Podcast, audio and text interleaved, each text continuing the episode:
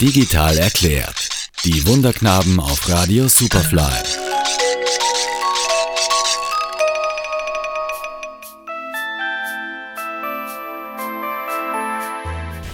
Eine Facebook-Seite ist was Tolles, auch Instagram ist toll, auch YouTube. Es gehört nur nicht uns, sondern es gehören Konzernen und ist eine, ist eine Plattform, wo wir uns drauf bewegen, die wir vergrößern können, wo unsere Kunden sich drauf bewegen.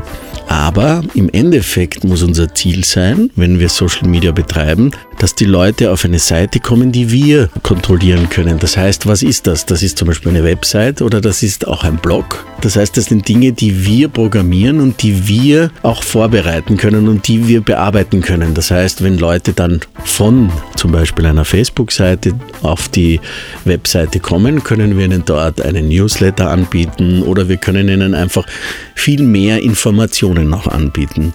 Daher ist es sehr, sehr wichtig, immer einen Platz zu haben, wo ich im Endeffekt dann meine Konsumenten haben möchte. Genau, also frei nach dem Motto My Homepage is my castle muss es einen Ort geben, an dem ich als Unternehmen, als Absender im Endeffekt auch ganz klar sagen kann, was möchte ich meinen, meinen Kunden, Kundinnen präsentieren.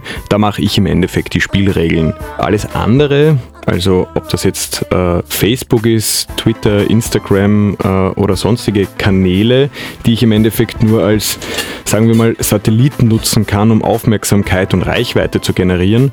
Ich muss im Endeffekt immer so, ein, so eine Homebase haben, die ich den Leuten auch präsentieren kann. Lange Rede, kurzer Sinn. Es sollte immer eine Präsenz geben, die mir selbst gehört, die ich selbst beeinflussen kann und alle anderen Kanäle sinnvollerweise als Frequenzbringer bzw. zur Reichweitengenerierung nutze, wie zum Beispiel Social Media Kanäle, Facebook, Twitter etc.